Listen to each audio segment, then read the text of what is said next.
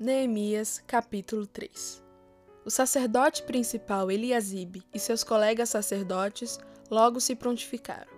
Começaram a trabalhar na porta das ovelhas. Restauraram as portas e fixaram-nas nos batentes. Depois, seguiram até a Torre dos Cem e a Torre de Ananel. Os homens de Jericó trabalhavam com eles, ao lado deles, Zacur, filho de Enri. A Porta do Peixe foi construído pelos irmãos Asenaá. Eles o restauraram, o encaixaram nos batentes e instalaram as trancas e as travas de segurança. Meremote, filho de Urias, filho de Acós, trabalhou ao lado dele.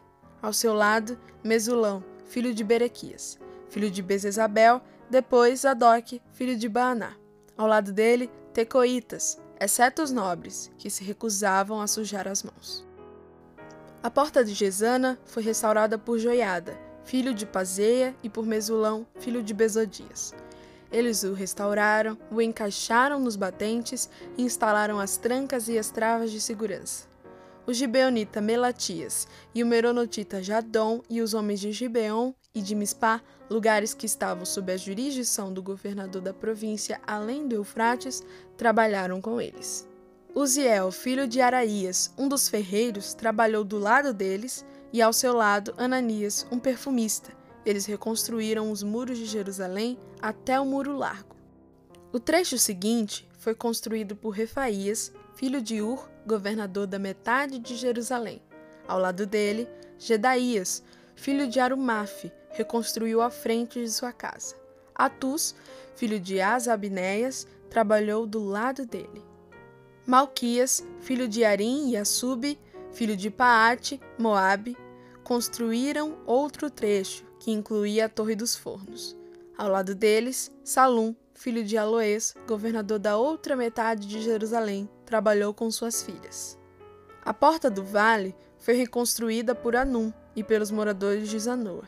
Eles a restauraram, a puseram nos batentes e instalaram as trancas e as travas de segurança.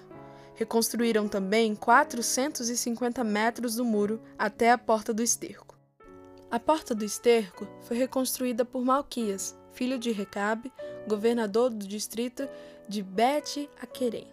Ele a restaurou, a pôs nos batentes e instalou as trancas e as travas de segurança. A porta da fonte foi reconstruída por Salum, filho de Coazé, governador do distrito de Mispá. Ele a restaurou, a cobriu, a pôs nos batentes e instalou as trancas e as travas de segurança. Também reconstruiu o muro do tanque de Siloé, que fica no jardim do rei, até os degraus que descem da cidade de Davi. Depois dele, Neemias, filho de Asbu, governador da metade do distrito de Bet-Sur, trabalhou desde o trecho diante do túmulo de Davi até o tanque artificial e a casa dos soldados. Em seguida estavam os levitas, sob o comando de Reum, filho de Bani, ao lado deles, Asabias, governador da metade do distrito de Keila, representou aquela região. Depois, seus irmãos continuaram reconstruindo sob o comando de Binui, filho de Enadad, governador da outra metade do distrito de Keila. O trecho que se estende desde a subida do depósito de armas até a esquina do muro foi reconstruído por Ezer, filho de Jesua, governador de Mispá. O trecho desde a esquina até a porta da casa do sacerdote principal Eliasibe foi reconstruído por Baruque, filho de Zabai. Meremote, filho de Urias, filho de Acós, trabalhou desde a porta até o final da casa de Eliasibe. Os sacerdotes da vizinhança continuaram dali. Benjamim e Assub reconstruíram o trecho do muro diante das suas casas, e Azarias, filho de Maaseias, filho de Ananias, trabalhou do lado das residências. O trecho desde a casa de Azarias até a esquina foi reconstruído por Binui, filho de Enadad. Palau, filho de Uzai, trabalhou do outro lado da esquina e da torre que fica no palácio superior do rei, perto do pátio da guarda.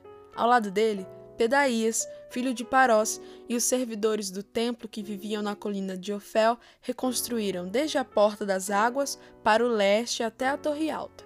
Os homens de Tecoa reconstruíram o trecho desde a grande torre até o muro de Ofel. Os sacerdotes trabalharam no lado de cima da porta dos cavalos